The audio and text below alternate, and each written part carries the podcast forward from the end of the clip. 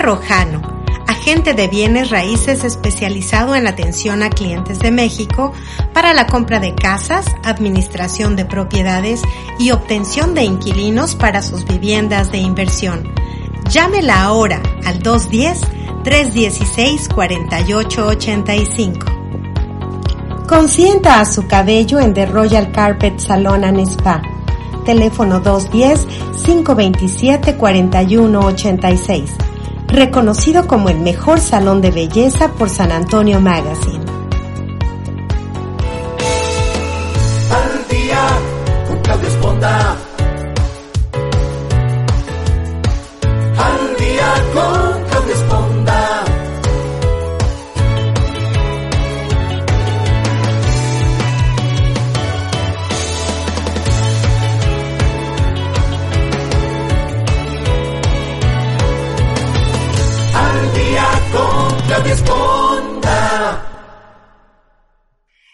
Tal? Muy buenos días. Qué bueno que nos acompañen esta mañana nuevamente aquí en el programa Al Día. Yo soy Claudia Esponda, saludando a toda la gente. Hoy voy a mandar un saludo especial a Argentina, a Chile y a Brasil, porque ya me dicen que por qué no saludo, que siempre hablo muy general, pues un saludo a todos ustedes, pero también saludos a la gente hermosa que me escucha en Europa, que nos escucha en México, en Estados Unidos. Un abrazo a todos ustedes. Gracias por acompañarnos a través de nuestras plataformas digitales que se las recuerdo, este, las plataformas, dijo, este, que son Spotify, Amazon Music, YouTube, Facebook, eh, Evox y todas esas otras que además están por ahí. Así es que hoy vamos a tratar un tema muy interesante. Vamos a hablar sobre las adicciones y vamos a tener pues la fortuna de contar con un especialista, alguien que tiene mucha experiencia en este tema y que estoy segura que pues hoy nos va a aclarar algunas dudas. Siempre es un tema que vale la pena abordar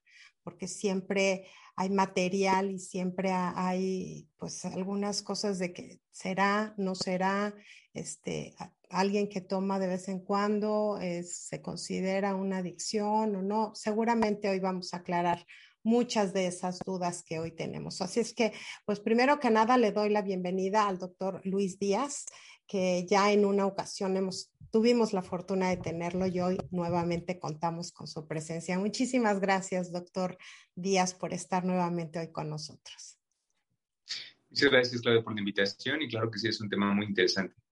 Sí, muy interesante y muy intenso, muy intenso, porque además son de esas cosas que uno no quiere hablar después, ¿no? Pero bueno, él, doctor Dulis Díaz, es médico cirujano por la Facultad de Medicina de la Universidad Nacional Autónoma de México, especialista en psiquiatría, certificado por el Consejo Mexicano de Psiquiatría y en patología dual en tratamiento de adicciones por el Centro de Integración Juvenil. Cuenta con un posgrado en terapia familiar sistémica y maestría en ciencias médicas con investigación en especialidad clínica. Actualmente es académico en la UNAM y director clínico del área de psiquiatría en el Centro de Diagnóstico Neurológico en la Colonia de Valle en la Ciudad de México. Así es que, pues mucha experiencia y yo quisiera entrar así ya de plano, de lleno, doctor, hablando de qué son los trastornos adictivos. Claro que sí. Eh, pues lo que nosotros definimos como trastorno por consumo de sustancias era lo que antes se conocía eh, como adicción o dependencia. Entonces son eh, una serie eh, de comportamientos que se caracterizan por la presencia de un consumo de patrón, un patrón problemático de consumo que provoca deterioro o malestar clínicamente significativo, pero que en este caso dura más de un año. Entonces tiene que tener algunas características y algunos síntomas, eh, sobre todo relacionados al consumo de sustancias. También hay eh, ya trastornos eh, de, del comportamiento que se consideran adictivos, como las apuestas, y en las nuevas clasificaciones viene también adicción a los videojuegos y a las redes sociales. ¿Qué es lo que ha pasado? pues las sustancias y las herramientas que nosotros conocemos han cambiado. Eh, es decir, eh, la marihuana de 1970 tenía aproximadamente de 3 al 5% de sustancia activa, que esto es el THC, tetrahidrocannabidol, y conforme se han creado de una manera selectiva nuevas formas de marihuana, esta cantidad de THC ha incrementado aproximadamente lo que ahora conocemos de marihuana en, en, la calle es de 10, 15, 20%, pero hay ya resinas y eh, hashish que tienen una concentración mayor. Es decir, ya lo que está en el mercado no es lo mismo que estaba hace 30 o 40 años y eso igual con los videojuegos. Los videojuegos eh, anteriormente, aunque eran estimulantes, pues recordamos algunos clásicos y los acababas y ya. Ahora tienen una cantidad, es un mundo eh, muy, muy grande, tienen muchas eh, capacidades o posibilidades de comprar cosas, de interactuar, jugar en línea. Entonces, cada vez más están más diseñados para estimular más y esto hace que aumente, digamos, la posibilidad de que estemos en contacto con ellos. Entonces, de esta manera, eh, las cosas que tenemos en contacto van cambiando y nos hacen eh, más vulnerables o las personas que son vulnerables están más cerca de, tener alguna consecuencia debido a, que son muy estimulantes y es difícil alejarse de ellos. ¿Qué es lo que se genera para hacer esta estimulación? O sea, ¿qué ocurre en nuestro cerebro que nos hace recurrir constantemente, pues incluso al videojuegos, a compras, al Facebook, a, todas estas este, sustancias? ¿Qué, ¿Qué, nos motiva? Bueno, ¿qué nos ocurre físicamente que nos hace estimularnos a través de este tipo de adicciones? de manera eh, neurobiológica, sobre todo tiene que ver con una recompensa. Hay que analizar y todos los problemas en general, pero más los de salud mental, tienen eh, tres características. La parte genética, la parte eh, psicológica y la parte ambiental. Entonces, ahorita quizá nos vamos a referir un poco más a la parte biológica, pero no quiere decir que sea aislada o sea el único componente. en el consumo de sustancias intervienen muchas eh, otras variantes, sobre todo también el ambiente y los factores genéticos. Pero en todas las actividades que tengan algo eh, agradable para nosotros va a haber una recompensa eh, de una manera neurobiológica. Es decir, al comer, al tener sexo, al eh, consumir alguna sustancia, al hacer alguna actividad, por ejemplo, un videojuego, te dice ganaste y tienes un ranking y estás jugando en línea y entonces todos te impulsan y quieren ser el mejor. Es decir, hay una recompensa o en las apuestas, pues tienes una ganancia.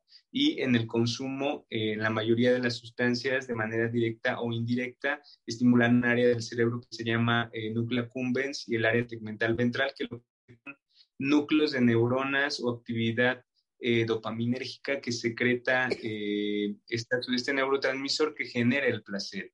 Ese sería como el circuito de la recompensa que todos lo tenemos porque tenemos actividades que nos gustan y que generan recompensa, pero algunas actividades generan mucho más. Y en ciertas eh, personas con ciertas características, eh, debido a muchos factores, este, este estímulo puede ser tan potente que es como esa pieza del rompecabezas que hace falta.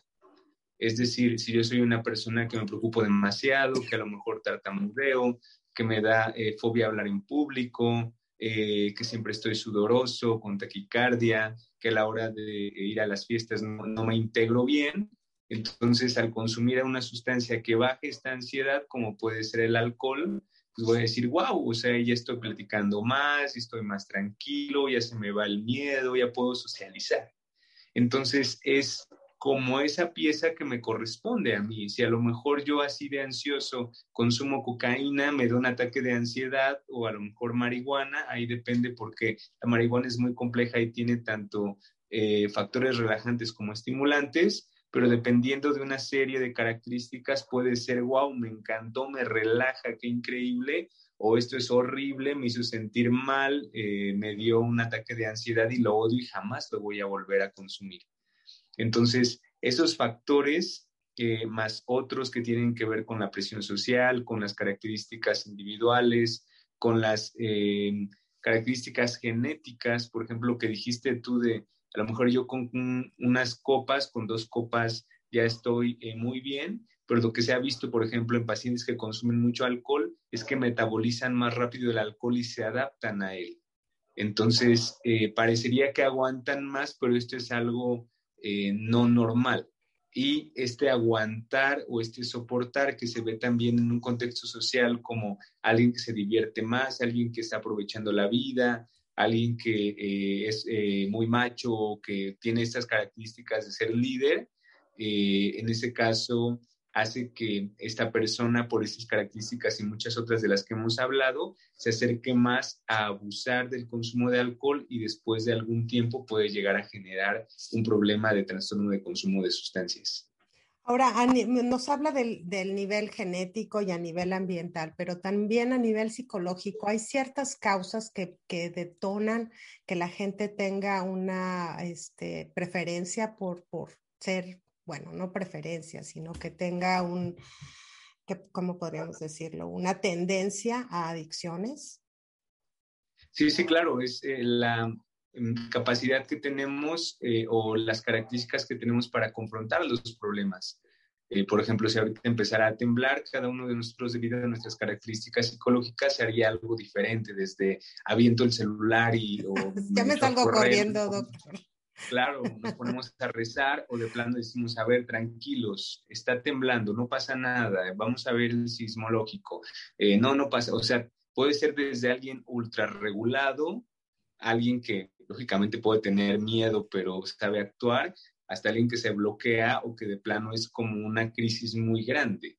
Ese sería un ejemplo de cómo nos confrontamos o cómo eh, resolvemos algún problema. Y eso pasa todos los días con cualquier otra actividad. Nuestra personalidad está, está haciendo que afrontemos, que a lo mejor seamos hasta muy agresivos o de plano evitemos y dejemos pasar esas cosas. Entonces, cuando nos enfrentamos a algún problema, por ejemplo, una ruptura sentimental, hay quien dice, ok, pues prefiero estar en casa con los amigos, prefiero estar solo, prefiero comer helado, o hay quien eh, se siente muy mal y prefiere evitar estos, eh, estos sentimientos y eh, digamos que llega a algún consumo para evitar esto, ¿no? Puede ser también eh, sumado a las características sociales de los amigos, que es de no, si tienes que salir, tienes que divertirte, eh, pero si abusamos del alcohol sabemos que después de un cierto nivel es cuando vienen como esos errores y entonces ya le estoy marcando a la ex, entonces ya me siento peor y ahora sí voy a cambiar y miles de cosas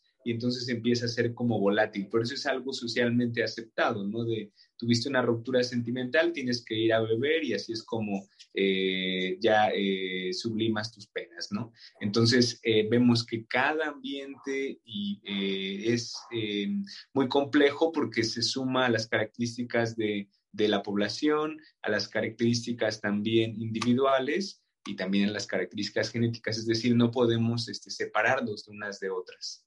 Me encanta eso, porque a veces teníamos la idea o el concepto de que pertenecía a una de estas características, pero ahora es un conjunto tanto genético, psicológico como ambiental lo que lleva a una persona a la adicción. Ahora, es cierto que también hay adicciones que ahora en, en cuestión de salud mental a nivel mundial, pues son más, digamos, más evidentes y más agresivas, ¿no? No es lo mismo jugar videojuegos que tomar estupefacientes o consumir alcohol. Entonces, en el sistema de salud mental a nivel mundial, ¿cuáles son las adicciones más comunes y más agresivas que hoy enfrentamos todos los días? Es difícil eh, clasificar como a lo mejor más agresiva o más eh, compleja. Podemos eh, quizá dividirlas en las más letales, o sea, el que tiene más riesgo de adicción o como más riesgo de em, una dosis elevada y que puede poner en riesgo la vida, una sobredosis, eh, y en este caso serían los opioides, la heroína, todos los, el fentanilo, y esto es porque esas sustancias, estos medicamentos, eh, que son derivados de los opioides, eh, bloquean una parte del cerebro que está en el eh, hipotálamo, que es el centro de la respiración. Y entonces lo que pasa es, tenemos una muerte por bloqueo de esta actividad y, este, y los pacientes fallecen. en Estados Unidos hay una epidemia y hay muchas personas que mueren por sobredosis de opiáceos. Esa es la sustancia que más personas mata, digamos, por sobredosis. La segunda eh, sería a largo plazo, sería el cigarro. El cigarro no te mata en un instante, pero es la sustancia que más mata a nivel crónico. Eh, una de cada cinco personas que consume cigarro va a morir por algo relacionado al consumo de cigarro. Es decir, puede ser cáncer de boca, de lengua, de tráquea, de pulmones, eh, EPOC, es decir, hay una serie y una cantidad de enfermedades, no solamente estas, sino lo más común es que dañe el endotelio, que es una capa eh, que viene adentro de los vasos sanguíneos, que hace que tenga unas placas que se llaman ateromas y que bloquee el flujo. Si bloquea el flujo sanguíneo de una parte de los pies o de las manos, bueno, pues tenemos una enfermedad, tenemos que dar algunos antiagregantes plaquetarios, algún tratamiento, pero lo malo es que bloquee una arteria del corazón, las arterias coronarias, y es cuando hay un infarto y la principal causa de muerte a nivel mundial sigue siendo infarto al miocardio. Esto no solamente es el cigarro, sino el resto de factores. Si soy, eh, tengo obesidad o sobrepeso, no hago ejercicio y consumo cigarro, es decir, es un factor que se va sumando, pero sería la sustancia que más mata de manera crónica. Y, por ejemplo, el alcohol eh, sería una de las sustancias que más se consumen, pero en este caso causa muerte en personas jóvenes eh, por accidentes automovilísticos. La primera causa de muerte de eh, personas de 15 a 24 años son accidentes automovilísticos por consumo de alcohol. Entonces vemos, bueno, depende de nuestras características a lo que nos vamos a enfrentar y no hay una sustancia o una droga como más o menos eh, esta es buena y esta es mala, sino tenemos que conocernos y saber cuáles nos están ocasionando problemas. Porque puede ser, hay hasta casos que son raros, pero de, se llama cafeinismo, que es adicción al consumo de café. Y también genera un problema gigantesco que bloquea tu vida. Y dices, oye, pero todos tomamos café. Esto es un poco más raro porque el café no es tan estimulante, pero en ese caso, para esa persona, la sustancia más peligrosa sería el café. Entonces, y también a lo mejor aunque la marihuana se vea eh, algo sencillo, de las sustancias normales eh, o todas las sustancias alcohol, cafeína, cannabis, alucinógenos, inhalantes, opiáceos, sedantes, hipnóticos, ansiolíticos, eh, vemos que una de cada diez personas desarrolla un problema debido al consumo de sustancias. Entonces, es más o menos en promedios eh, la heroína y la nicotina es mucho más, alrededor del 20-25%, pero en general las sustancias, uno de cada 10 personas va a tener un problema relacionado con ello. Ay, doctor, ya sentí así que me aventó cuatro pedradas y tres más grandes. no por los estupefacientes y por el cigarrito, pero bueno, habrá que hacer conciencia. Ahora, lo que yo le preguntaba también al principio del programa es cómo hay gente que va adquiriendo esa tolerancia. Esa tolerancia depende de, qué factores genéticos o físicos para que alguien tenga esa tolerancia mayor o vaya creciendo o a todo mundo le pasa o no a todo mundo le pasa. Y también porque hay personas que pueden dejar de fumar de un día para otro o dejar de tomar de un día para otro y otras no. Claro. Sí, son eh, una serie de factores. Vamos a aterrizar un poco con alcohol, que es como lo que se puede explicar de una manera más sencilla. Eh, un grupo de amigos empezamos a beber eh, y qué es lo que provoca que algunos eh, beban mucho más y unos como que no tanto. podemos empezar con los factores genéticos. Tenemos que conocer a nuestra familia. Si en nuestra familia ya hay varios, sobre todo nuestros padres o nuestros hermanos, que hay un consumo problemático de alcohol, lo más seguro es que nosotros tengamos ciertos factores que tienen que ver con el procesamiento, con las enzimas que degradan el alcohol eh, y con una serie de variantes eh, que tienen que ver con neurotransmisores o con receptores. Cuando llega el alcohol al cerebro, eh, lo que hace es provoca un neurotransmisor que, aumenta la producción de neurotransmisor que se llama GABA, que ese GABA lo que hace es seda, tranquiliza, inhibe inhibe todas las funciones, inhibe las funciones del lóbulo frontal, es decir, las que controlan eh, las decisiones, por eso es que a lo mejor si nos dicen, oye, piéntate de este lado, oye, tú, lo haces consumiendo alcohol y dices, claro, es buena idea, ¿no?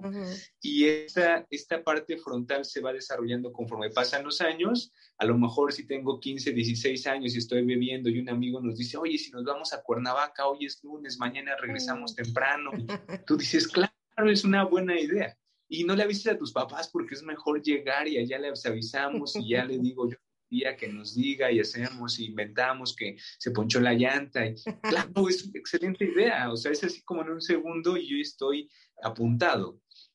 Si ya después a los 25 esperamos, a los 30 años nos dicen eso, tú podrías decir, ok, está más difícil, pues mejor espérate al fin de semana, lo planeo, lo agendamos, espérame tantito. Esperamos, no esperamos que sea así. Se va eh, formando o se va regulando la función del lóbulo frontal y las decisiones son cada vez más eh, planeadas.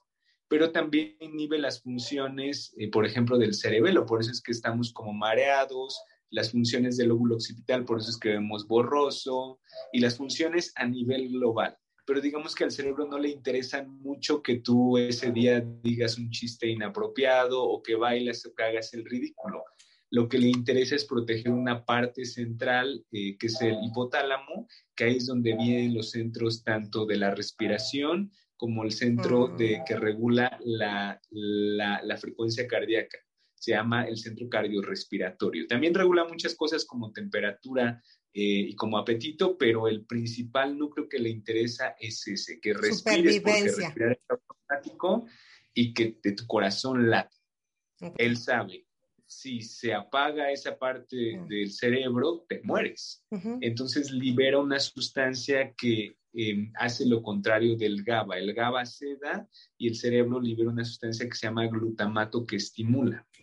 Y esta sustancia se libera y está eh, actuando en, sobre todo en esta área central porque es la más importante. Pero conforme pasa el tiempo, el glutamato lleva una desregulación y entonces se libera más glutamato porque el cerebro no sabe cuándo tú le vas a dar alcohol. Él tiene que estar preparado porque ya tiene la memoria que cuando bebes o que llega un momento en donde hay 10 de GABA entonces dice, oye, no puedes estar produciendo, no somos tan rápidos, acuérdate, tardamos en producir, tenemos que tener reservas, entonces mejor ten 7, 8 de glutamato y ya después produces lo demás, porque si estamos en cero y producir 10, nos, vamos, nos toma una semana. Entonces este desequilibrio hace que eh, tanto a nivel neuronal haya diferentes interacciones, como también al nivel de, eh, de las neuronas se secreten más receptores, más receptores para GABA y más receptores para glutamato. Eso sería una de las principales diferencias que hay en personas que crean tolerancia. Las personas que crean tolerancia generan más receptores a nivel neuronal y eso hace que aguanten o que soporten mayor cantidad de alcohol. Eso es a nivel central y a nivel periférico. su hígado se empieza a inflamar y las enzimas, sobre todo una que se llama alcohol deshidrogenasa, aumenta la cantidad que tenemos y podemos metabolizar un poco más rápido el alcohol. Entonces, esa serie de características no todos lo tienen y eh, se asocia como, por ejemplo, un reto. Eh, un reto entre hombres y mujeres de a ver quién aguanta más, shot, lo que sea, y es como una competencia de, de quién es como más, más fuerte, ¿no?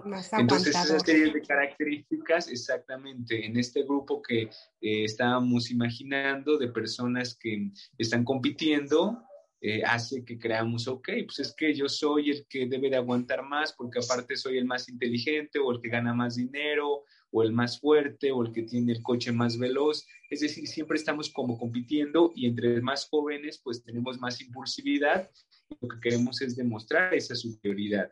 Y también entre hombres y mujeres, en mujeres a lo mejor en otros aspectos, pero siempre estamos compitiendo. Y esa competencia es la que aumenta el abuso y que es donde a largo plazo se generan más receptores y es donde vamos a tener a personas que están abusando más del alcohol porque aguantas más, a diferencia de, oye, ya vi que con estos amigos, la verdad es que son fiestas de tres días y yo no me siento tan cómodo. Yo nada más voy un día, me voy temprano, hay mucha presión, empiezan a decirme, ay, es que tú no puedes, que eres un cobarde, ya quédate, te pegan. Entonces ya es donde empezamos a dividirnos y los que beben más se asocian o se juntan y los que beben un poco menos y así es como vamos interactuando. Eh, pero estas características de beber mucho hacen que se potencien mucho más. El que bebe dos días ahora bebe tres, ahora bebe cuatro porque es una competencia. Además, también socialmente, antes yo me acuerdo hace muchos años, no era muy bien visto que las mujeres tomaran o tomaran mucho. Hoy socialmente es más aceptable. Entonces ya no sabe uno quién bebe más, a veces beben más ellas que ellos y es una competencia garrafal. Pero también mi segunda pregunta era, este, ¿cómo hacen eh, personas para dejar de fumar? O sea, yo he escuchado personas que han, que han fumado por 20 años y dicen, hoy dejo de fumar y otras personas que han estado en tratamientos y parches de nicotina y terapias y meditación y todo lo que haya posible, hasta chamanes, no han tenido que recurrir y no pueden dejar de fumar o, o, beber también. Es, es, el mismo caso, gente que va a tratamientos y que pues intenta y, y yo creo que no solo es de motivación, ¿no, doctor? Sí, sí hay que analizar eh, qué es lo que llevó o la, relación que hay con, eh, con el consumo. El, el cigarro más difícil eh, de dejar es el que tiene más asociación con algo que nos ayuda más. por ejemplo, el cigarro ayuda mucho a quitar el apetito, ayuda mucho a disminuir el estrés en ciertas ocasiones. relaja el músculo liso del intestino y por eso es que ayuda, sí ayuda a que vayamos al baño, o sea, sí tiene ciertas características y sí mejora la atención. Entonces, no todas las personas tienen eh, la misma estructura o, ocupan el cigarro para lo mismo. Habrá quien ah, pues solamente lo ocupa para socializar, fumo, he fumado un poco, pero que a lo mejor a largo plazo encuentra herramientas para poder eh, contender contra estos estresantes y al quitar el cigarro no es tan difícil como aquel que lo ocupa para todo, lo ocupa para cuando esté estresado, para estar más despierto, eh, para poder ir al baño, para, o sea, dices, ok, es que son demasiadas cosas para lo que lo ocupas. Entonces tienes que empezar a quitar uno de ellos y ocupar algunas otras estrategias, porque si es demasiado o estás demasiado relacionado con él, es así de, de complicado, ¿no? Y el cigarro podemos hacerlo la misma eh, como en relación respecto a cualquier otra sustancia o una relación personal. ¿Qué tanto estamos como enganchados o qué tanto dependemos de una persona? Eso es lo que va a ser difícil poder eh, alejarla o poder separarnos a pesar de que esa cosa o esa sustancia o esa persona nos esté generando daño. Entonces, exactamente lo mismo es cómo nos relacionamos eh, y qué es lo que estamos dándole o qué, qué es lo que creemos eh, que nos está dando eso externo. Ahora, esos parches y esos este, tratamientos, digamos, como paliativos para dejar de fumar o esos eh, grupos para ir a pláticas en Alcohólicos Anónimos o esos lugares a donde ocurre la gente que tiene tratamientos para dejar los estupefacientes, ¿funcionan? Claro, este, hay eh, muchos, muchas personas que se dedican a em, disminuir o a controlar el consumo de sustancias y hay que ver cuáles son los objetivos. En, algunos eh, grupos, sobre todo grupos de autoayuda para cigarro, la verdad es que se enseñan muchas herramientas a reconocer cuándo viene la ansiedad, porque la ansiedad para fumar es muy sutil, parecería como un antojo, no, no es tanto ansiedad, sino es como algo muy leve que dice se me antojó. Por eso es que el cigarro parecería como algo que yo decido eh, y yo lo dejo cuando quiero. A diferencia del alcohol que es un poco más fuerte, genera más ansiedad y es un poco más impulsivo, ¿no? Y aparte, el cigarro hace lo, hace lo contrario que hace el alcohol. El cigarro aumenta la concentración, si nos permite quitarnos el sueño, estar más alerta. Entonces, eh, si vemos a alguien fumando, no estamos pensando quiere dormirse o quiere dejar de trabajar. De hecho, lo más seguro es que esté trabajando más. Sí mejora el rendimiento, pero tenemos que encontrar otras herramientas o eh, tal vez definir, quizá ya no tengo que estar trabajando tanto que estoy fumando más. Siempre que hay estresantes, el consumo de cigarro. A diferencia de alguien que está en la oficina y está con una lata de cerveza, lo veríamos muy mal porque sabemos que va a equivocarse Alguien que está fumando, decimos, oye, pues no pasa nada porque sé que eso aumenta la concentración y está permitido eh, de manera social, ¿no? O sea, puedo estar fumando con mi jefe y trabajando, o sea, no hay ningún problema, a diferencia de si estamos consumiendo alcohol, se ve como algo irresponsable de, oye, pues va a estar manejando, ¿qué está pasando? Se va a quedar dormido, va a cometer errores. Entonces, estos son otros factores eh, que también intervienen y hay que ver esos grupos eh, qué tratamiento están dando, dirigido hacia dónde. Eh, hay algunos grupos que entienden las características que son diferentes y no solamente criticando un solo grupo, sino a una serie de profesionales, como por ejemplo los coach, que a veces parecería que tienen una receta mágica para para la felicidad y se basa en la experiencia propia. Entonces yo digo que Claudia, no, tú tienes que cortarte el cabello y pintártelo de otro color porque eso te va a dar mucho poder y ya no utilices ese color porque este color representa debilidad. O sea, de acuerdo a mi experiencia, yo voy a tratar de dirigirte hacia ese camino que a mí me ha funcionado. Y probablemente en cierto aspecto, en cierto porcentaje va a ayudar y qué buenos son consejos, pero hay que tratar de evitar que sea eso como la única solución eh, y de ampliar, porque cada una de las personas tienen características diferentes. Entonces hay grupos en donde tienes que tú acoplarte al sistema y obedecer todas las reglas, y si no obedeces las reglas, tú fallaste y es tu culpa que no hayas mejorado. Eso, es, peor aún, ¿no? Peor aún. Exacto, porque te sientes más culpable porque fallaste. Y eso sería la diferencia con a lo mejor eh, profesionales de la salud que lo que hacemos es adaptarnos a las características de las personas y analizar qué es lo que requiere. Tú requieres A, a lo mejor tú B, a lo mejor tú C, no sabemos, pero cada persona es diferente en esta complejidad de los factores que hemos hablado. Ya, esto se da, por ejemplo, en estos lugares donde se internan a las personas para tratar adicciones como estupefacientes. Sí, hay muchas clínicas, hay clínicas muy buenas profesionales en donde sí se hay un consumo ya problemático. Eh, podemos hablar de los, de los síntomas. Hay 11 síntomas o características que se pueden presentar cuando alguien consume sustancias y de acuerdo a cuántos se presenten, vamos a clasificarlos en leve, moderado o grave. Mm. Para el trastorno por consumo de sustancias grave, lo que antes se llamaba dependencia, es un nivel donde ya no hay un autocontrol y aunque yo diga, oye, nada más quiero tomar una cerveza, empiezo y ya no me puedo frenar y tengo problemas en la casa y en el trabajo y en todos lados, en esos casos sí se recomienda un tratamiento eh, internado, pero para iniciar tratamiento para limitar o disminuir la ansiedad y esta impulsividad y después continuar con, eh, con la vida diaria. No es como que requiera un castigo o lo que requiere es tocar fondo o lo que eh, necesita es entender y hay que correrlo de la casa. Hay que evaluar cada una de las características de los pacientes y evaluar qué es lo que requiere. Pero hay algunas circunstancias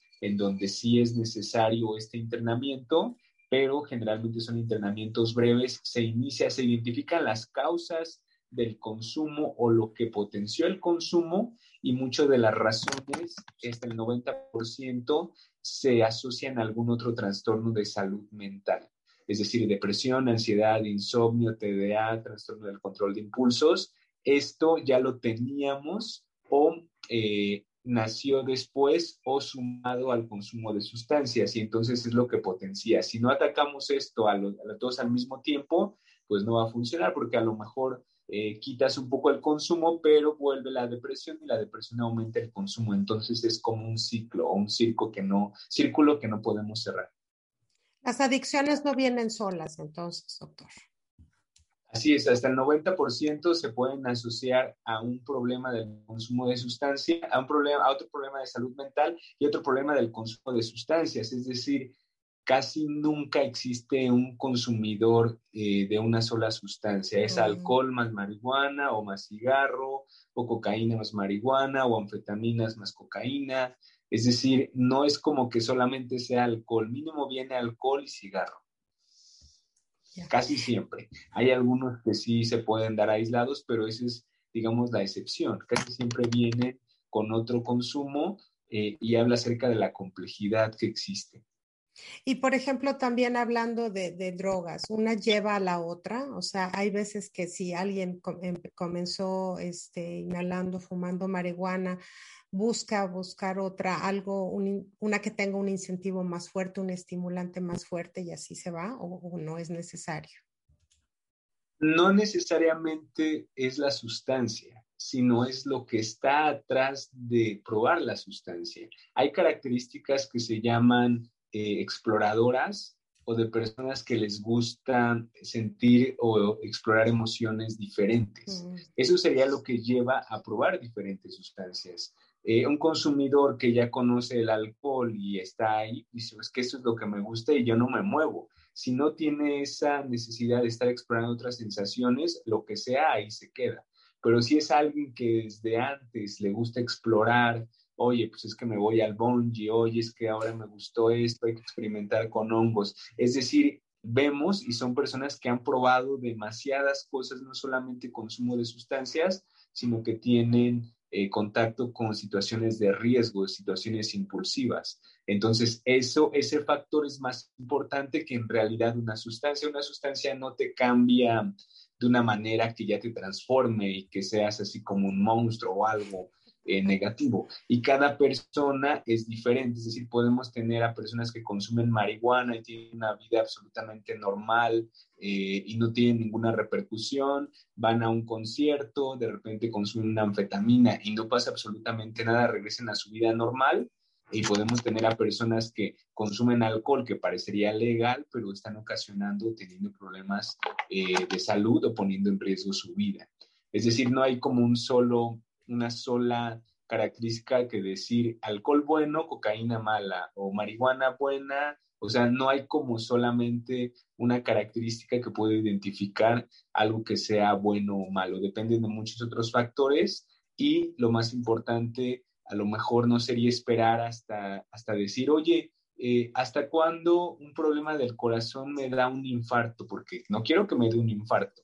Sería como estar esperando hasta que nos dé un infarto sería mejor decir, oye, ya estoy bebiendo, yo bebo normalmente dos o tres veces a la semana, dos copas, el fin de semana sí me tomo eh, un cuarto de, botella, una botella de vino y probablemente esté más o menos regulado. Pero fíjate que desde hace dos meses empecé a beber más entre semana, ya me está costando trabajo levantarme, el otro día dejé de ir a trabajar el lunes porque me sentía muy mal. Entonces son como pequeñas cosas, no es como un momento así como, ¡pum!, ya empecé a beber dos botellas de whisky. O sea, es como lento, escalonado, puede tardar meses, pero son cosas que tenemos que estar visibles e identificando si no lo identificamos en nosotros mismos, en personas cercanas. Pues yo creo que ese es el gran problema, doctor, que mucha gente ni siquiera es consciente de que tiene una adicción que dice, bueno, yo esto lo hago para pasar el tiempo o esto me relaja y terminando de trabajar una copita no me cae mal o solo fumo los fines de semana pero me aviento dos cajetillas. Este, ¿cómo, cómo uno como persona, eh, digamos que tenga una adicción, puede ser consciente y ser real en enfrentar esta situación? o los familiares que también dicen, pues no tiene nada de malo, se echa su cervecita todos los días y pues no, no lo considero una adicción, porque yo creo que los niveles cuando considerar que ella es una adicción y no, a veces son muy confusos incluso para la persona que lo sufre. Claro, sí también tiene que ver con el ambiente, porque a lo mejor yo me una cerveza o dos cervezas, dos litros de cerveza al día, pero tengo un amigo que se bebe una botella al día. Entonces digo, oye, no, es que yo estoy normal, el que tiene el problema es mi amigo. Y siempre tenemos a alguien que fuma más o que aparte de fumar consume alcohol y yo, yo nada más fumo. Y el que eh, fuma y toma alcohol conoce a alguien que también consume eh, cocaína cuando está muy borracho y este amigo que, consume cocaína dice es que yo estoy bien, mi amigo el que se inyecta, él sí está muy grave. O sea, siempre es como de estas características. Eh, hay que tomarlo como algo eh, que va a pasar como el control de peso. Es decir, siempre podemos como regular estas características. Si estoy fumando, siempre hay una forma de fumar menos o dejar de fumar. Si estoy bebiendo, siempre hay una forma de beber menos o dejar de beber algún tiempo. No es que sea malo, no es que digamos nosotros cero, pero qué tan importante es en nuestras vidas que no pueda haber una semana a un mes de verdad que estemos sin beber y no porque seamos aburridos, sino porque tenemos otras cosas que llenan nuestra vida. Es decir, ok, este mes va a ser como de actividades físicas o de viajes o de algo, pero que no estén asociados al consumo de alcohol. Sería como en algún momento lo que está eh, también muy en boga, dejar de consumir eh, carne o estos cambios que vemos cada vez más positivos y saludables que decimos, wow, claro que sí, nuestra relación con ciertas cosas es muy adictiva, es muy importante en algún desconectarnos del celular, desconectarnos de las redes sociales, ya no revisar esto.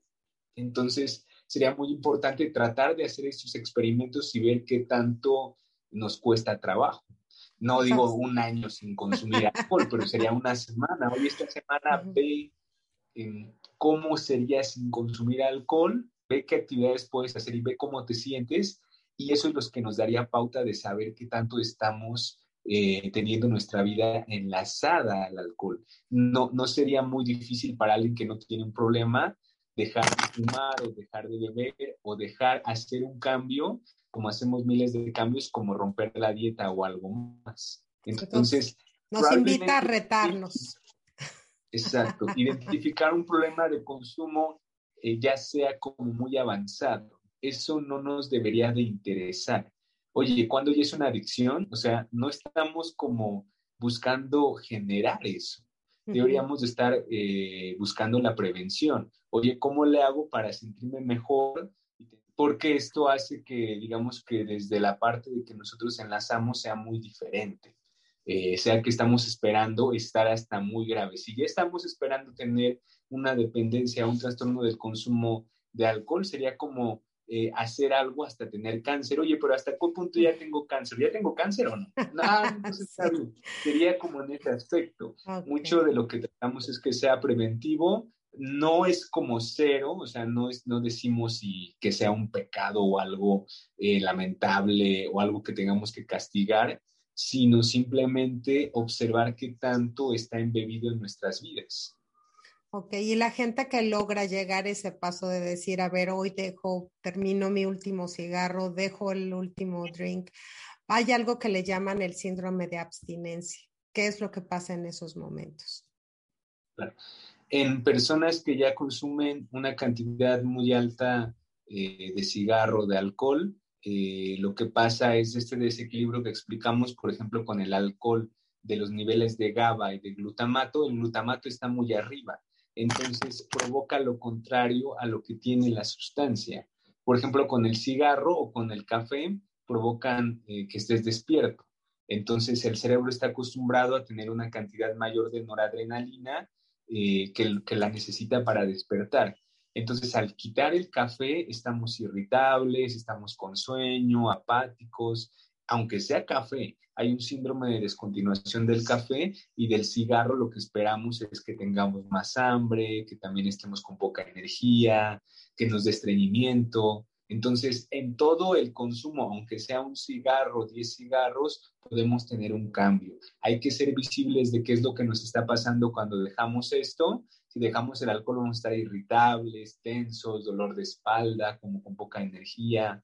Entonces es como este nivel en donde el cerebro empieza a adaptarse a una nueva realidad. Si ya tenemos 5 o 10 años de una rutina con cierta sustancia, eh, el, cerebro tiene cambios. No son todos graves, pueden ser muy sutiles, muy leves y controlarse de una manera, como tú dices, ya voy a hacer algunos cambios muy leves y, y eh, eso es el suficiente si ya tenemos un consumo muy alto, por ejemplo, de alcohol y consumo un litro de alcohol al día por un mes, eh, de whisky, de tequila, de lo que sea, el síndrome de abstinencia es tan alto que puede ocasionar convulsiones o algo que se llama delirium tremens. Entonces, si es muy alto el consumo, la ansiedad es tan fuerte que ocasiona sudoración profusa, aumento de la, de, la frecuencia cardíaca, eh, hipertensión, eh, confusión, entonces, eso sí, en esos niveles hay que llevarlo al hospital y se requiere poner medicamentos. no todos los síndromes de abstinencia, eh, bueno, más bien, cuando hay un síndrome de abstinencia es porque es muy alto, pero no todos los síntomas de abstinencia provocan un síndrome. Puede ser muy leve y, se controla desde con eh, tomar, tener una dieta normal, tratar de dormir, estar tranquilos, o con medicamentos muy leves o con eh, medidas como de bajo impacto. Ay, ya. Bueno, y aquí le voy a hacer una pregunta yo muy personal que siempre me preguntan. La gente que toma mucho se pone roja, como que son como rosada y como que se pone como inflamada. ¿Es cierto? Es que como es que es muy característico de la gente que, que veo que consume mucho alcohol. ¿Qué es lo que pasa? Sí, eh, no en todas las personas, pero eh, lo que aumenta el, el, el alcohol es este como es un estímulo, bueno, en ciertas partes inhibe la función del cerebro, pero también estimula y desinhibe. Entonces, como estamos un poco desinhibidos, en ese caso se crea un poco más de energía o de calor. Por eso es que vemos como las personas como demasiado, eh, como intensas, como eh, em, expeliendo esa energía. No en todas las personas pasa lo mismo, pero sí lo podemos ver eh, y tienen que ver con alteraciones del metabolismo y que se produce energía en otras partes eh, del cuerpo. Hay una falsa percepción eh, de, de, tener calor. Entonces, es lo que pasa. Esto se cree que es debido a que se pierden las conexiones que tienen que ver con los centros de la temperatura y cuando tomamos nos da calor, aunque en realidad estemos perdiendo energía. Y hay algunas pruebas que se han hecho, por ejemplo, ponen a personas eh, con, em, consumiendo alcohol y ponen una hielera eh, con, que está a temperatura muy baja y que metan su mano. Y entre más alcoholizado, aguanta más tu mano en esta hielera. Y esto es porque el alcohol te anestesia. Entonces estás perdiendo energía, pero tú no te das cuenta de ello. Entonces te da calor y empiezas a sudar eh, por cambios de metabolismo, pero tú tienes la falsa percepción de que tienes calor aunque estás perdiendo energía. No, es que todo lo que pasa, yo creo que si todos viéramos lo que pasa, bueno, mañana dejamos de tomar, de fumar y de hacer todo lo que nos dice doctor. Qué impresión. Ahora, el éxito de un tratamiento depende de la motivación exclusivamente, porque digo, alguna vez hemos visto esos programas de intervention donde la familia se junta y, parece muy fácil el hecho de llegar y convencer a una persona de cambiar sus hábitos, pero sí depende mucho de, esa motivación, de ese impulso psicológico, de ese apoyo familiar para lograr un éxito cuando tenemos casos de adicciones. Sí, es, es muy, muy importante. Eh, y la motivación también es una función neurobiológica. Eh, la motivación se puede perder porque la misma sustancia daña esas áreas que generan la motivación o porque también las, el consumo de sustancias está asociado a la depresión y la depresión lo que más afecta es la motivación. Entonces, sí depende de la motivación y sí depende del apoyo familiar, pero de la motivación también puede ser que la persona no tenga motivación. No es de que no quiera, la motivación es algo que se genera también de manera espontánea y la parte de la familia es indispensable, eh, no solamente como que sea un policía vigilante, sino de saber en ese grupo em, qué representa el paciente que consume de sustancias y entrar en estas interacciones que nosotros llamamos eh, sistémicas. A veces la familia no quiere cambiar y de manera inconsciente le gusta tener a alguien que consuma sustancias, porque quizás si es el hijo, la madre es la víctima, eh, los hermanos son como los buenos y el paciente es el malo. Es el chivo, chivo expiatorio con quien nosotros decimos que todo está mal. Entonces es un sistema y a veces el sistema no quiere cambiar. Entonces es muy importante la intervención familiar, no solamente de convencerlos, sino de participar, de observar cómo estamos funcionando como familia y cómo eh, a veces ese, esa persona que consume sustancias es parte del síntoma de la familia, como donde todas las presiones salen o donde nosotros podemos ser buenos y allá está el malo, ¿no? Entonces, evitar ese tipo de participación y lógicamente se hace con intervención familiar y observando las interacciones que existen entre los familiares. Ya. Otra de las cosas que generalmente no se habla dentro de las familias es cuando hay casos de bulimia y anorexia, que también pues, son desórdenes, ¿no? Eh, estos tienen que ver también con, el, ¿se podría considerar como un trastorno este, de adicción o no, doctor? No, se llaman trastornos de alimentación, pero muchos de ellos están asociados con consumo de sustancias.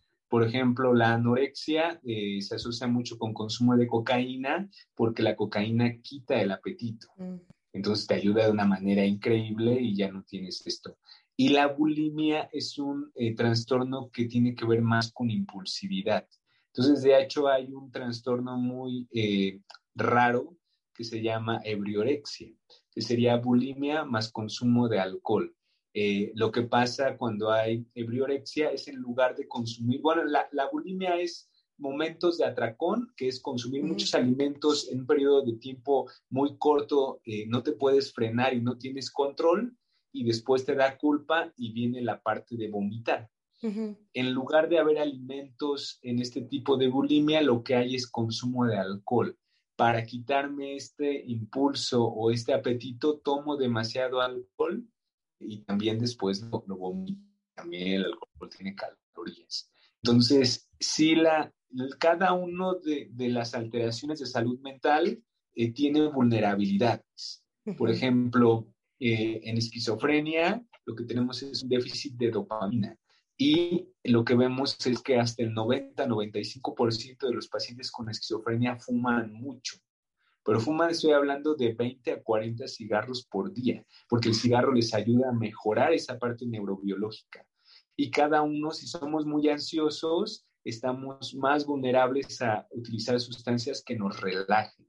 Alcohol, solventes, marihuana, si soy como muy apático, es decir, son como ejemplos generales, pero dependiendo de lo que tenga, por ejemplo, en, eh, en bulimia, lo que tenemos es mucha impulsividad, entonces también se asocian a conductas de riesgo, eh, conductas sexuales de riesgo o consumo de sustancias de una manera, como se llama binge, atracón literalmente.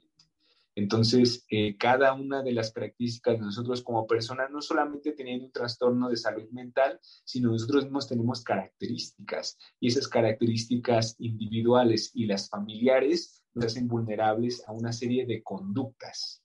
Eh, y esas conductas, algunas de ellas tienen que ver con eh, riesgo de un eh, consumo de sustancias o riesgo de una conducta adictiva, como pueden ser las apuestas. Si en mi familia siempre hay apuestas y es muy importante esta parte y es cada semana, es un factor de riesgo que hace que, que yo sea más, tenga más vulnerabilidad a esto.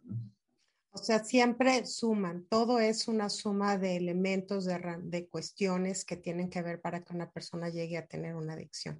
Ahora hay una pregunta que, que siempre nos hacemos, digo, de las nuevas generaciones tienen así como muy establecido el uso de medicamentos como paliativos, como ayuda para superar malestares, depresiones y todo eso. Y los que somos quizá de otras generaciones siempre tenemos esa reticencia hacia el uso de medicamentos. Es cierto que crean adicciones, por ejemplo, los, este, eh, los las medicinas que quitan el dolor, los medicamentos para la depresión, como que hay un estigma, una nubecita al lado de estos medicamentos de que crean adicciones, ¿cierto, doctor? Claro. Hay algunos grupos que sí, por ejemplo, de los analgésicos, los analgésicos que son opioides, ese sí hay un riesgo eh, de dependencia, de tolerancia pero son necesarios y también de los medicamentos psiquiátricos, sobre todo un grupo que se llama benzodiazepinas. Eh, no todos, son los otros, los que mencioné, son medicamentos controlados, se requiere una receta y te la quitan en la farmacia. Eh, los otros, los antidepresivos, los neuromoduladores, los antipsicóticos, el resto de analgésicos, que son principalmente analgésicos no esteroideos, eh, no tienen ningún problema y la parte de la adicción, una parte tiene que ver con la sustancia, pero otra vez tiene que ver con la conducta. La primera eh, característica que tiene que tener un trastorno de consumo de sustancias es que la sustancia sea autoadministrada, mm. Porque yo decido cuándo administrarla, cuando la necesito y a qué dosis. Si estoy acudiendo a un médico y me da una pastilla cada ocho horas por 10 días, la tomo y después la dejo y adiós. Es decir, no hay riesgo porque estoy eh, acatando una orden o, siguiendo una prescripción, la dejo y le pregunto, ¿la continúo o no la continúo? Y tenemos que confiar en eso en el profesional. Y la segunda parte tendría que ver con el tiempo que hace efecto. Entre más rápido haga efecto una sustancia, más riesgo de adicción. Por ejemplo, los antidepresivos y algunos estimulantes eh, tardan a veces hasta dos, tres semanas en generar un cambio. Entonces, eh, esto hace que nos protejan, a diferencia de, por ejemplo, el, eh, cigarro. El cigarro tarda siete segundos en llegar al cerebro. Estamos fumando y en siete segundos ya hizo Exacto. Es de las sustancias más adictivas, solamente, yo creo que es la más adictiva que existe, la nicotina, y después muy cerca la heroína. La heroína se inyecta directo en, la vena eh, y por eso es que actúa muy rápido. Entre más rápido sea el efecto y produzca algo placentero, más el riesgo de la adicción. En este caso, por ejemplo, tomamos un paracetamol o tomamos un antidepresivo y la verdad es que no vamos a sentir nada. Eh, un, ejemplo más sencillo es un antibiótico. Tomamos el antibiótico y decimos, oye, esto no sirve para nada, ¿cuándo me va a curar? O sea, no me hizo, o sea, no sentí, hasta me duele el estómago, me, me causó gastritis este medicamento. A veces ni los queremos tomar exactamente lo mismo o cuando tomamos un, un o un medicamento, un medicamento, por ejemplo, para la diabetes. Entonces vemos que casi no o no generó ningún cambio, o sea, no me siento mejor, no me siento como que ya eh, curé o que no tengo nada. Entonces, en este caso, eh, eso protege que genere, que se genere un consumo o un abuso de la sustancia. Perfecto. Pues bueno, una cátedra nos está dando, doctor. Lo que sí quisiera yo terminar el programa es que nos diera algunas recomendaciones, sobre todo, digo, cuando ya hablamos de una adicción es porque ya hay un problema serio cuando ya es algo implícito en nuestro vivir y que como usted menciona, pues no solo afecta a la persona, sino a la gente alrededor de ella. Entonces, que nos diera algunas recomendaciones para si detectamos esos focos rojos y sentimos que nosotros mismos ya somos víctimas de una adicción este, pues no víctimas porque vamos tomando decisiones. La verdad es que no, no es como que nos cayó el cigarro, nos cayó el alcohol de repente, ¿no? Si hemos tomado esas decisiones y ya estamos en un punto difícil, que nos dé algunas recomendaciones que sean ese camino, el, este, el camino uno, el paso dos, el paso tres para llegar a una recuperación, porque yo estoy de acuerdo en que todo mundo de alguna manera queremos vivir felices y sanos, ¿no? Lo que pasa es que a veces no sabemos. Sí, lo más importante sería eh, tratar de tener comunicación con personas cercanas, con nuestros amigos, con nuestros seres queridos, con nuestros familiares, y a lo mejor acercarnos a preguntar acerca de eso. Oye, pues me has visto, yo consumo alcohol, ¿tú cómo ves? Y probablemente esas personas, algunas de ellas ya nos digan, oye, es que a veces sí estás abusando, a veces pasó esto, te acuerdas, chocaste. Eh, siempre hay un pensamiento respecto a que quizá ya debería de disminuir el consumo. Si ya estuve pensando en eso, no significa que ya me van a encerrar, que tengo eh, una presión, que soy el peor, sino simplemente que hay un tratamiento que lo que hace es regular eh, y la abstinencia no es el único camino. Los nuevos eh, tratamientos del consumo de sustancias es regular, controlar el consumo y no llegar a ese nivel donde tú ya seas tan impulsivo que no puedes frenar el consumo si de repente me pasa y hoy es que una vez al mes se me pasan las copas, pues hay que evitar que esa vez al mes se pase, porque sobre todo es algo que no es deseado. Yo quería pasármela bien y de repente se me pasaron las copas, al otro día me sentí mal, hasta el lunes me voy recuperando y hice también el ridículo y hice cosas que no, eh, que no quería hacer. Entonces hay que identificar esas cosas que me están dando la sustancia, eh, que, que, me están eh, metiendo en problemas y que lógicamente hace que me sienta mal. Entonces es controlar eso, identificarlo, hacerlo como muy consciente y a veces necesitamos como la ayuda de alguien. si en, algún momento se descompone eh, la laptop o el celular o la camioneta, nosotros vamos a ir con un profesional que se dedique porque yo ya no sé qué tiene, ya revisé los líquidos y no veo nada, pero de repente se apaga. Entonces tenemos que ir con un profesional y si eh, tenemos profesionales para este tipo de cosas que confiamos en ellos, también debemos de confiar en profesionales de la salud. el primer paso sería ir con el psicólogo para hablar, para ver qué características y, no llegar eh, a, tener un problema muy grave eh, para intentar hacer un cambio. Cuando van con nosotros como psiquiatras, nosotros ocupamos muchas veces herramientas farmacológicas, pero ya no son como antes, que son de por vida y que hay mucho riesgo y efectos adversos, solamente son potenciadores de las características eh, que queremos hacer para que nos sintamos mejor. En el caso de un dolor de cabeza o una gastritis, tomamos muchos medicamentos. En este caso, igual sería para regular el estrés, para cambiar el impulso, para dormir mejor, eh, para sentir un poco más estable en lo que dejo el consumo, se quita luego el medicamento y yo me siento excelente. Entonces es como una transición a tener un equilibrio y no esperar a, decir, oye, ya tengo un problema gravísimo, eh, ya me peleé con mi esposa y ya tuve muchos problemas, entonces ya sí voy a dejarlo.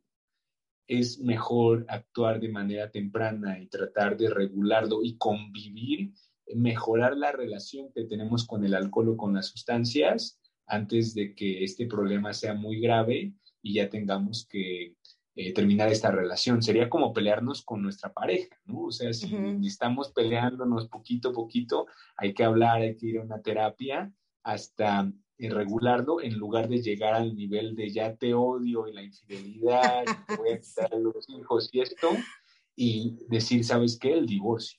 Son como pequeñas cosas que ojalá y cada uno identifiquemos prevenir y cada vez sea menos no solamente acudir a problemas de salud, de, salud mental o de adicciones, sino cualquier otro problema que no sabemos cómo resolver.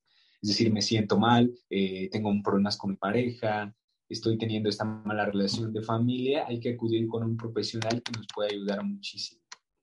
Pues eso sería lo ideal, doctor, pero yo creo que la mayoría de las adicciones la persona que es adicta es la que es más oculta, es más, este, pues hace como que nadie lo ve y los familiares son los que generalmente dan, yo creo, ese primer paso, ¿no? Eso es clave también. Si yo estoy ya ocultando el dinero que perdí en las apuestas, la cantidad de alcohol que bebo, estoy escondiendo, hay que evaluar por qué lo estoy haciendo. Estoy haciendo porque me da un poco de vergüenza o porque sé que estoy abusando sí sería un dato clave si estoy bebiendo solo, eh, consumiendo solo, eh, si es un dato clave que nos está aislando y nos está generando problemas. Y si hay, hay niveles en donde este usuario eh, de sustancias ya no lo identifica, y tenemos que tratar de ayudarlo como familiares cercanos y ver en qué podemos ayudar. Y gracias a Dios hay muchas instituciones hoy, hay mucha información en redes, hay muchos lugares donde uno puede investigar, ¿no? Eh, y centros de ayuda este, nacionales, estatales, donde ya este, puede uno recurrir. Además, muchos de ellos incluso son sin costo. Pero bueno, si alguien quiere tratar directamente con usted, doctor, e investigar un poquito más sobre una situación en particular, ¿cómo lo puede hacer? Claro que sí, está en mi página de internet, luisdiaspsiquiatra.com Igual en Instagram, arroba Luis Díaz Psiquiatra, cualquier cosa estamos en contacto, estamos al pendiente eh, y es algo eh, que parece muy problemático, pero eh, si actuamos hay mucha mejoría y hay remisión de todos estos problemas. Pues sí, y además pues se ve que sí le sabe, doctor. La, verdad. Pues yo le agradezco muchísimo toda esta información. Yo creo que, que, a muchos de nosotros nos va a servir o para entender o si lo padecemos o si lo padece un familiar, saber qué es lo que pasa, porque a veces parece que no es importante, pero finalmente son cuestiones que la conducta o que la salud de un familiar finalmente afecta a todos, a toda la familia, ¿no? Vamos a tratar de, de provocar esta mejoría en la salud mental de todos y qué mejor que conociendo el qué, cómo, cuándo y por qué. ¿No le parece, doctor? Exactamente, no, es lo más importante y toda la información hay que tenerla para ayudar, ayudarnos a nosotros mismos y ayudar a nuestros seres queridos. Así es. Pues le agradezco muchísimo, como siempre, su participación en el programa. Ha sido una cátedra muy interesante, doctor, y pues le agradezco que haya estado nuevamente aquí en el programa al día. Claro que sí, Claudia, un gusto. Estoy al pendiente y seguimos en comunicación. Claro. Y gracias a todos ustedes, como siempre, acompañándonos en este programa y tratando de compartir pues todos los conocimientos de gente que tiene una especialidad y que tiene una preparación en temas tan importantes como lo es la adicción. Yo espero que el día de hoy se lleve información que les sea útil y espero que no tenga que aplicarla en ninguno de sus familiares o amigos, que sea algo como un tema que se enteró, pero si es necesario, pues que tenga las herramientas para entenderlo y para recurrir a profesionistas que puedan ayudarlo en su caso en particular. Así es que le mando un beso a todos y nos vemos en el próximo programa de Al Día. Hasta la próxima. Bye bye.